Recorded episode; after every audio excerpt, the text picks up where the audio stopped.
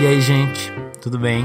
Eu sou Rafael Lauro, do Razão Inadequada, e hoje nós vamos ouvir o nosso segundo programa, cujo tema é Einstein e Spinoza, baseado num texto do Rafael Trindade, que vai ler no começo do programa. Ao final, nós tivemos uma conversa muito boa, eh, sem convidados ainda, estamos nos ajustando, logo teremos novidades. Gostaria de lembrar que quem gosta do nosso programa, dá uma passadinha no nosso site, vê os nossos planos de assinatura. São os nossos assinantes que contribuem com o nosso trabalho e recebem inúmeros benefícios como cursos, grupos de estudos, revistas, cartas, tá bom? É isso. Dá uma passadinha lá e bora pro programa.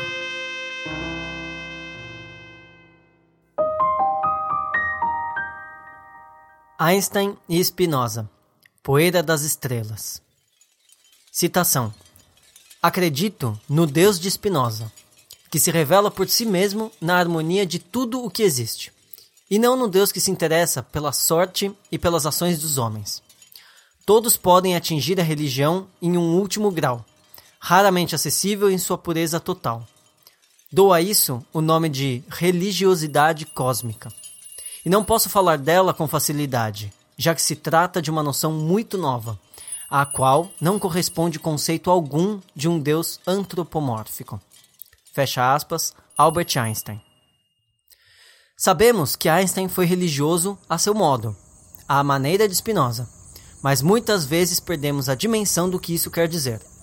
Assim como também já ouvimos a famosa frase de Carl Sagan: Somos poeira das estrelas mas perdemos a profundidade e o peso dessas palavras.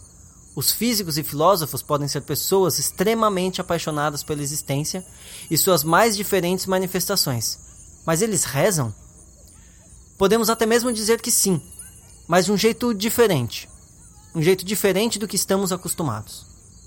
A realidade é mágica, como diz Richard Dawkins, mas não no sentido do sobrenatural. Dizemos que a realidade tem sua magia porque ela é extraordinária, inacreditável, poderosa, majestosa, impressionante. Quanto mais aprendemos das coisas, mais confirmamos esta afirmação. A realidade tem um toque de divino. E dizemos isso sem vontade alguma de cair em uma servidão ou numa dependência para com estes deuses criados à nossa imagem e semelhança. Citação: Ora, os gênios religiosos de todos os tempos se distinguiram por essa religiosidade ante o cosmos. Ela não tem dogmas nem Deus concebido à imagem dos homens. Portanto, nenhuma igreja ensina a religião cósmica. Temos também a impressão de que hereges de todos os tempos da história humana se nutriam com esta forma superior de religião. Contudo, seus contemporâneos muitas vezes os tinham por suspeitos de ateísmo e às vezes também de santidade. Consideramos, deste ponto de vista, homens como Demócrito, Francisco de Assis e Spinoza se assemelham profundamente. Albert Einstein. Falamos aqui do Deus de Spinoza. Partimos dele para chegar em nós. Não falamos de uma entidade separada do mundo, muito menos de um ser com características parecidas com as nossas, capaz de odiar, se vingar e julgar. O Deus de Spinoza é a realidade, é a potência de criação constantemente renovada. Deus é o mundo. Deus e a natureza, as duas são palavras para uma única e mesma coisa. E como Deus é infinito, nada pode existir fora dele. Tudo que existe está em Deus. As estrelas, os planetas, nós, os mares, as montanhas, cada molécula, cada átomo que existe faz parte da criação divina que cria a si mesma. Ou seja, os filósofos, os físicos, os químicos e os astrofísicos são profundamente religiosos. Eles abrem o livro do mundo para entender a criação e o Criador ao mesmo tempo. Porque Deus não se afasta de sua criação. Ele é a sua criação. Criador e criatura são a mesma coisa. Eis a imanência pura. Citação a Bíblia ensina como ir para o céu, mas não como é o céu.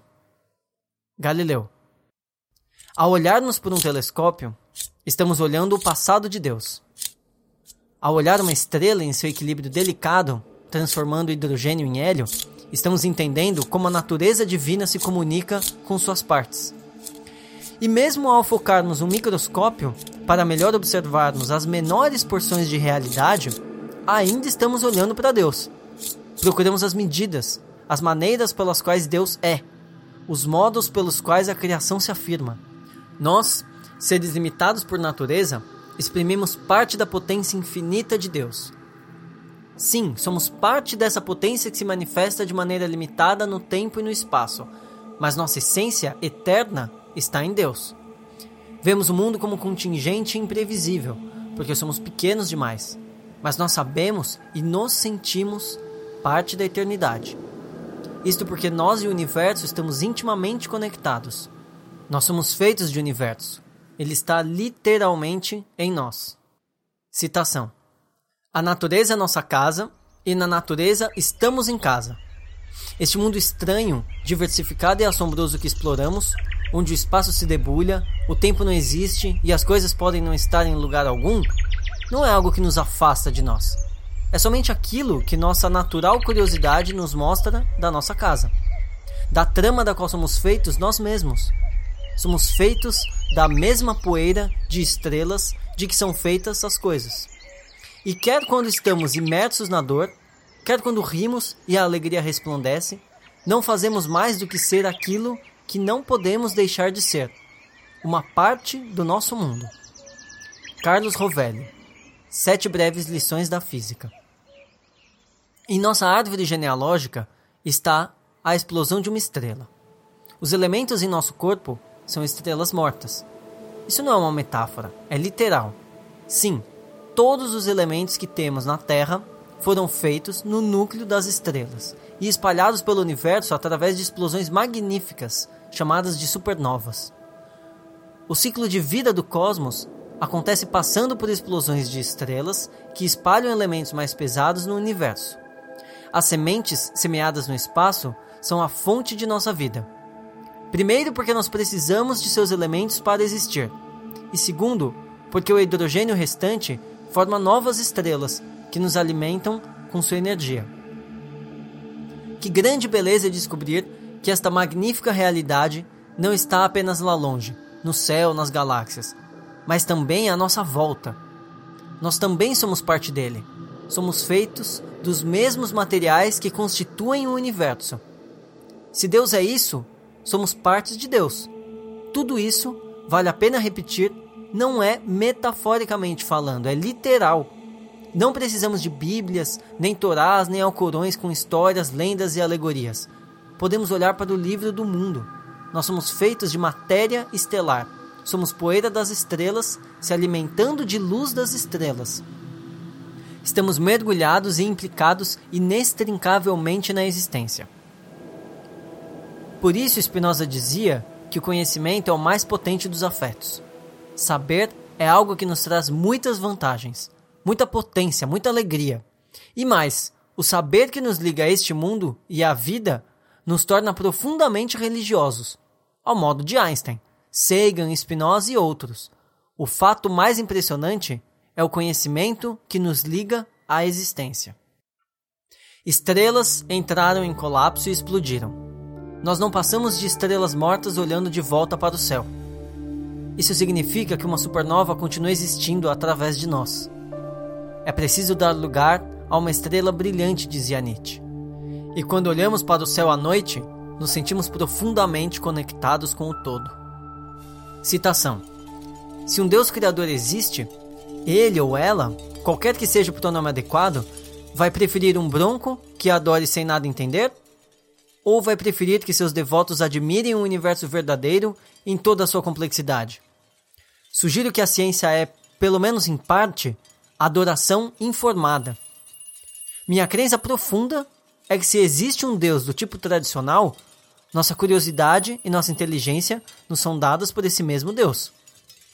Não estaríamos fazendo jus a esses dons se suprimíssemos nossa paixão por explorar o universo e a nós mesmos. Carl Sagan, Variedades da Experiência Científica. Estamos no universo. Somos parte do universo. Mas o mais impressionante é que o universo está em nós. Este sentimento pode nos tornar profundamente religiosos. Isso nos mergulha de tal forma na existência que nos sentimos eternos. Sim, somos poeira das estrelas, olhando e nos alimentando de sua energia. A eternidade do universo se afirma em nós. Os átomos que hoje constituem nosso corpo já pertenceram a outros seres vivos e nos alimentamos deles, de sua energia acumulada. Cientistas como Einstein e Sagan fazem essa ligação entre nós e o universo. Religião, religare, unir, atar firmemente, laço entre o humano e o divino, e faz de nossa vida, como disse Alberto Caeiro, uma oração.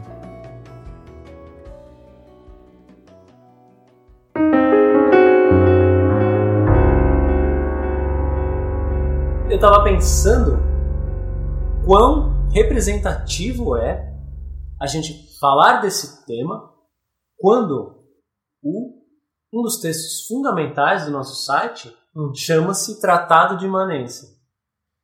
E o quanto isso está relacionado. A ideia de uma divindade, de uma religiosidade deste mundo, que se implica nesse mundo, que tem os seus efeitos para dentro da vida, está totalmente relacionado com a ideia de imanência. Perfeito, perfeito. Porque eu lembro do primeiro texto que a gente escreveu de Tratado de Imanência, que era basicamente para falar de ateísmo. É, sim. e, e que chatice, chatice da porra ficar tentando provar que Deus não existe, sabe? É. Eu, eu, quando a gente começou a escrever esse segundo texto, o nome Tratado de Imanência ele já estava muito mais profundo em nós do que a ideia de um tratado de ateísmo. Exato. Um tratado de imanência é, e aliás o texto começa abrindo assim, se não me engano, a gente quer falar desse mundo. A gente quer falar desse mundo. Imanência no sentido como como está no, no texto do Spinoza e Einstein. Imanência no sentido de a gente é a grande explosão de, um, de uma estrela, isso continua em nós. A gente é, a gente é os seres vivos que a gente se alimentou, que se alimentaram de plantas, que se alimentaram de luz solar, isso continua em nós. Eu acho que a beleza agora não é provar que Deus não existe, tanto faz. A beleza é tentar viver nesse mundo, viver o melhor possível da maneira mais bonita e potente possível. Sim. E eu gosto muito também quando a gente tem a chance de falar sobre imanência, seja em aula, seja em conversa, seja em podcast, que a gente afasta alguns mal entendidos com relação à, à imanência inclusive com relação ao Deus de Spinoza. Sim. Uh, é preciso afastar alguns mal-entendidos. Há, há como se ler esse texto, ou se pensar nesse texto, com uma ideia panteísta, uhum. como se fosse uma espécie de panteísmo. E a gente acaba recusando isso, né? A gente acaba afastando isso, porque isso não dá conta da ideia completa. Parece meio bobo, parece sem, sem querer bobo. ofender, mas parece meio bobo, não parece ter muito a ver com o que a gente está querendo dizer. Sim, porque basicamente a ideia de tudo é Deus parece reducionista. É. é. Parece reducionista. E, e é incrível, é, é, é, até difícil de explicar, porque tudo é Deus parece grandioso, mas na verdade acaba rebaixando, de certa forma, algumas coisas, acaba tirando da nossa frente algumas coisas. Por isso que a gente gosta de pensar a ideia de tudo em Deus, e isso, justi isso dá mais conta da ideia de Spinoza. Né? A ideia de imanência ela vai diretamente contra a ideia de transcendência, claro, a ideia de algo acima da existência, mas diretamente contra também a ideia de eminência. Isso, e por isso eu que, acho que é isso que há essa, opo essa oposição que, que o panteísmo, a ideia de panteísmo não justifica bem. Por isso a ideia de pensar, de estar em Deus, isso. dá conta da ideia de, de afastar a ideia de imanência de eminência, né? Como se a gente estivesse em algum momento se afastando de, da, da, da nossa natureza divina ou ou daquilo que tudo é, né, do cosmos completo. A gente está dentro o tempo inteiro. A grande luta é quebrar com a ideia de iminência, né? Se pensando, pensando com Spinoza, a grande luta é quebrar com a ideia de Deus ainda sendo o centro de, de da maneira de pensar. O, o que eu acho que é perigoso é que quando a gente fala tudo é Deus, a gente ainda bota o centro na questão divina. Ah, tá, tudo é Deus. Quando a gente fala tudo está em Deus, a gente quebra com essa eminência para falar o que, que, é esse tudo? Né? É muito, é muito bonito essa inversão porque é a quebra do divino como inacessível ou como explicação total para pensar o divino como tudo está nisso. Né? Uma das citações do texto é: será que Deus ia querer que a gente simplesmente se admirasse e falasse, ok, tudo é Deus? Ou falasse, o que, que é esse tudo? Né? Usar essa experiência de, de explorar, de olhar, de ir além. E esse além é o que eu acho que vai ser muito legal se a gente conseguir falar, porque é, é essa ideia, é querer ir além. Uhum. É, é, o, o, tudo está em Deus nos faz perguntar o que, que é esse tudo. E o tudo é Deus? Bom, isso eu posso falar de uma maneira mais pessoal, mas o tudo está em Deus é, me parece uh, conciliador, apaziguador demais. É, ok, tudo está em Deus, então tanto faz. Eu gosto do, do o que, que tem, o que, que, o que, que eu posso ver a mais disso, né? Qual é o, o, o próximo passo? E eu acho que a gente entra muito na ciência quando a gente fala isso. O que, que é esse próximo passo que a gente pode dar? A ciência é meio pirada nesse ponto, né? Tá, a gente descobriu o que, que é isso. Tá, mas o que, que vem depois disso? O que, que tem por trás disso? Ah, não, tudo veio do Big Bang. Tá, o que, que veio antes do Big Bang? É, tipo, é, é, sabe, é, é a razão chata, tipo, tá, mas por quê? E aí? E depois? E como? E não é, a, a, nunca tá apaziguado. Sempre quer mais. E, e eu, eu gosto da ideia, eu acho que a gente pode também tentar pensar com, com, em certos princípios que fazem uma boa ciência uma má ciência. Sim, e com um certeza. deles, pelo que você falou, eu, eu, eu gosto de pensar que em filosofia isso é muito claro. A gente está sempre pensando no limite. Sim. Fazer filosofia é um risco. É ser violentado pelo, pelo, pelo pensamento e estar no limite. E eu acho que a ciência ela deve contestar esse limite estando também nele. Eu tenho um pouco de medo da ciência que quer fazer o limite circundar ela mesma e por isso mesmo ampliar os seus limites como se fosse um domínio. Sabe, eu tenho medo dessa ciência que se apresenta como um domínio, como um território bem codificado, moral. Né? Moral. Eu acho que um bom princípio para uma boa ciência é aquela que é, é, se entende com a filosofia e por isso aproximar Einstein e Spinoza é interessante. Porque há, e já, já houve no passado, um confronto entre ciência e filosofia, e há hoje ainda um deboche da ciência para com a filosofia e vice-versa. E vice-versa, o que é ruim para ambos os lados. Exato. Então, o que faz uma boa filosofia e uma boa ciência conversarem? Porque uma má filosofia, obviamente, que não, não vai abrir conversa, uma má ciência também não. Se a gente pensar, ó, por exemplo, começando com Nietzsche, Nietzsche falando do, da ciência como uma, um ideal ascético, né? apaziguando e dando guarida, fechando e uma ciência tomando então o lugar de uma religião ascética, dando todas as respostas e fechando. Isso eu, eu conseguiria declarar de cara que é uma má ciência. A ciência como imposição do que deve ser a partir do, do, do, do seu único ponto de vista. Né? É assim porque é assim porque eu disse. Porque a própria ciência, e aí eu, eu, eu, eu traria Einstein como um exemplo perfeito, é o questionamento disso é o questionamento do próprio limite. Einstein chegou para Newton e falou, não, né, óbvio que no sentido Sim, metafórico, claro, mas claro. chegou para Newton e falou: ah, se pá que você tá errado, hein? Se pá que não é assim que funciona o universo. Eu acho que talvez seja dessa outra maneira aqui. E é óbvio que ele é ridicularizado, porque como, como você ousa questionar o maior expoente da física moderna, né? Então, quando você faz isso, basicamente o que você faz como um bom cientista é levar a ciência um passo adiante e falar, pois é, o que a gente acreditava até ontem, né, o universo era estático, tá errado, tá errado, o universo está se expandindo, e o universo se expandindo é lindo, é mais bonito, é mais emocionante. E aí, quando a, a maneira como eu chegaria em Spinoza nesse, nesse percurso é falando do Deus como natureza naturante, um Deus como criador, né? O Spinoza questiona muitas religiões no tempo dele, ele é excomungado por isso, porque ele falou que as religiões davam respostas que eram basicamente para a gente se comportar, se apaziguar, ser controlado. E o Deus de Spinoza é um Deus espinosista, é um Deus de Giordano Bruno, que, é, que, que, abre o universo, que fala, ó, aquele pontinho no céu é uma estrela, talvez um planeta lá, talvez tenha vida lá, talvez, né? E é, é, é um abismo que se abre. E dá um medo da porra. Dá um medo da porra. A gente prefere muito mais estar no nosso cantinho fechado, todas as respostas estão dadas, né?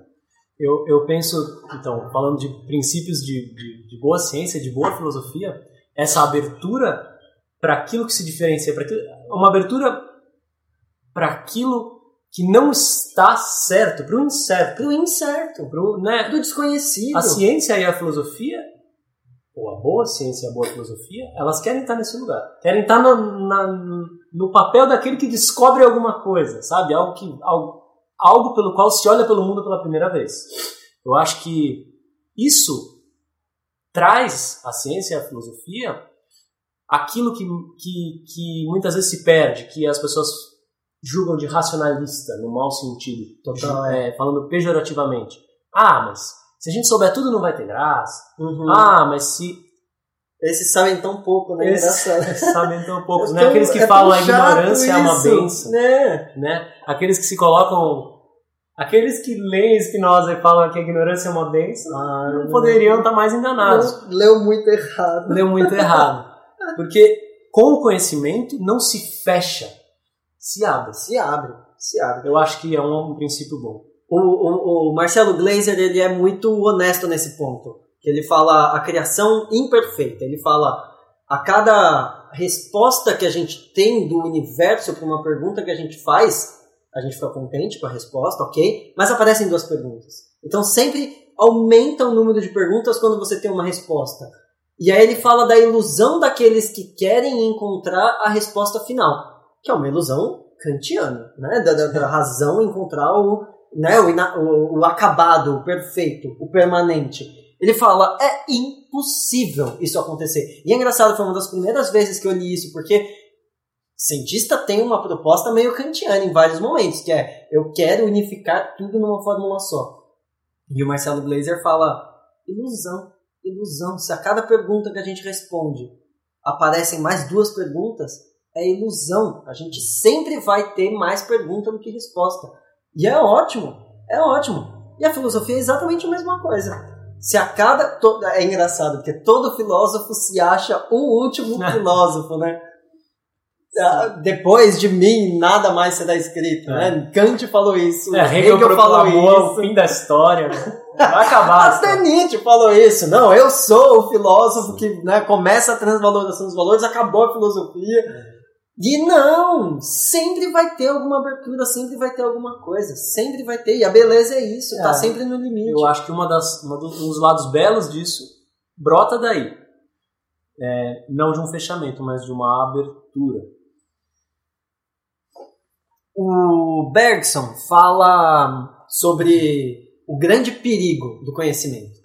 E ele luta muito contra isso. Ele fala: o grande perigo do conhecimento é a ideia de que tudo está dado. Eu, eu, eu, tenho, eu tenho calafrios quando eu escuto isso, porque o tudo está dado realmente a- a- assusta muito.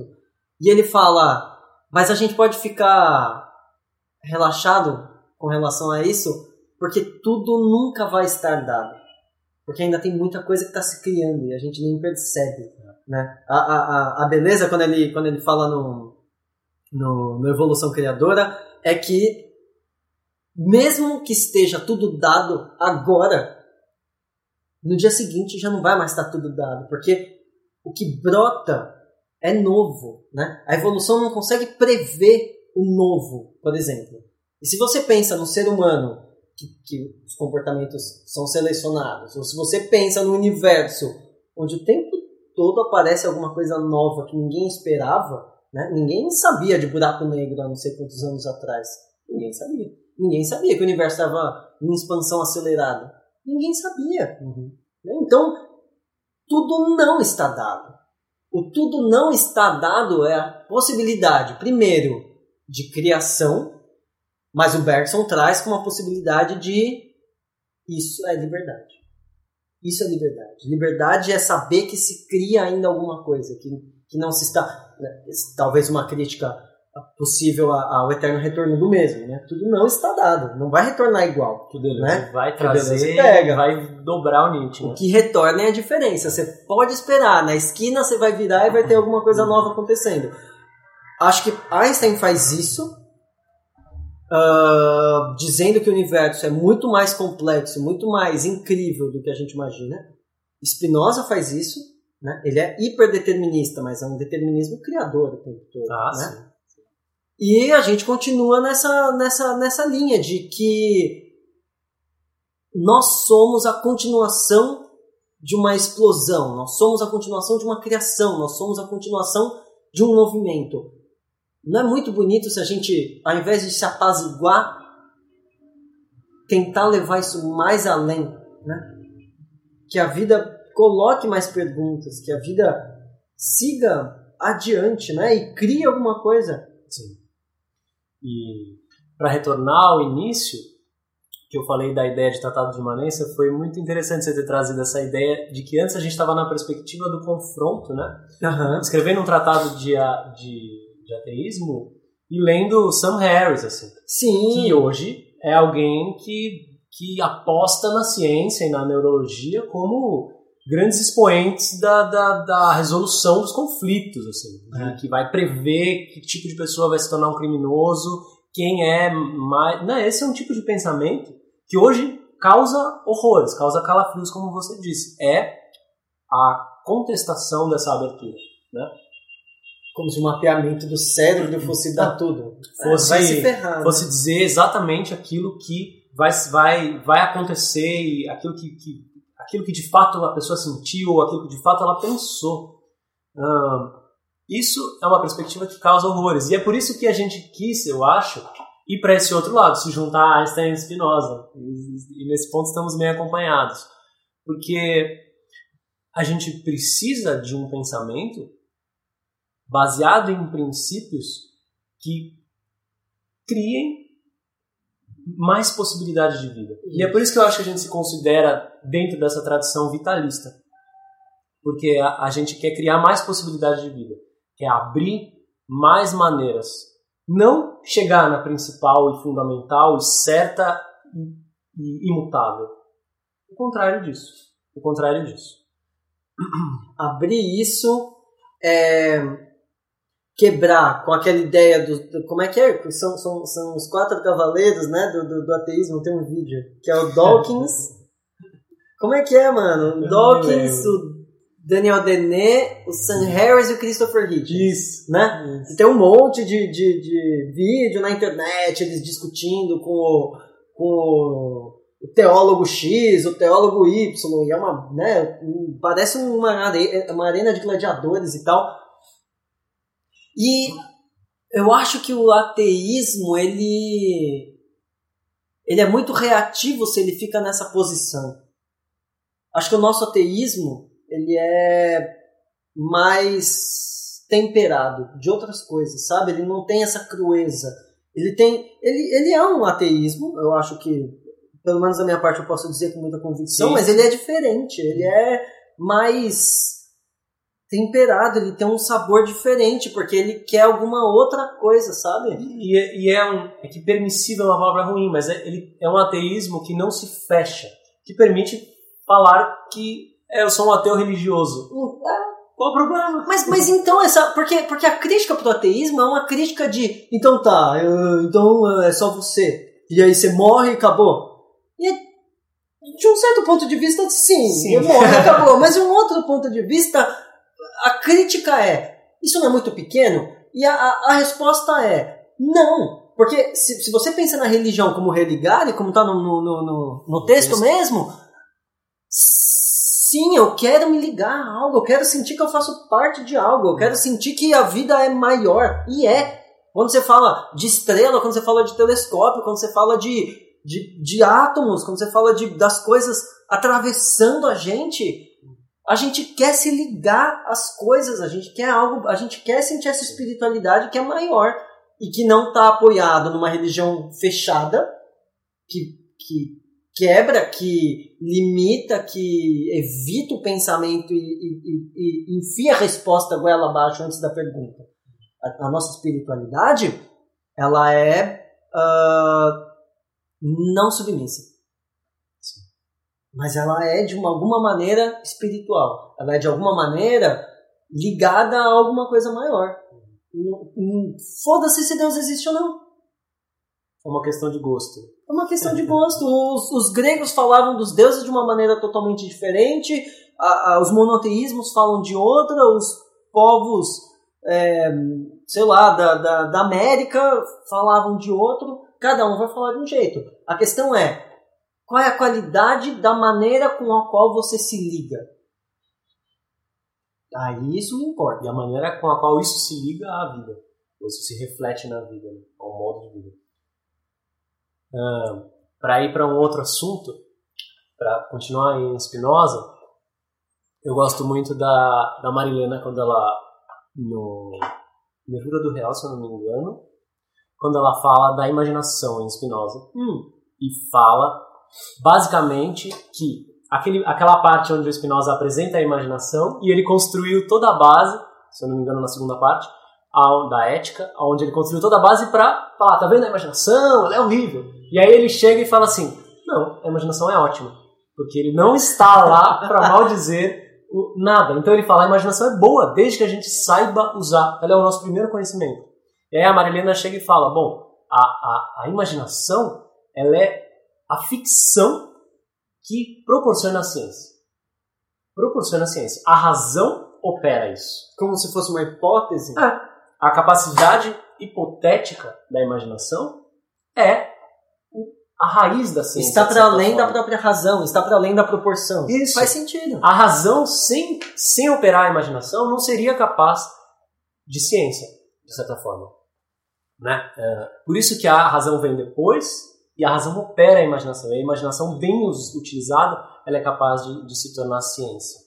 Uh, e eu gosto muito quando isso é complementado pela ciência dos afetos em Spinoza, que é onde está tudo fundamentado? Numa pequena certeza, uma pequena alegria.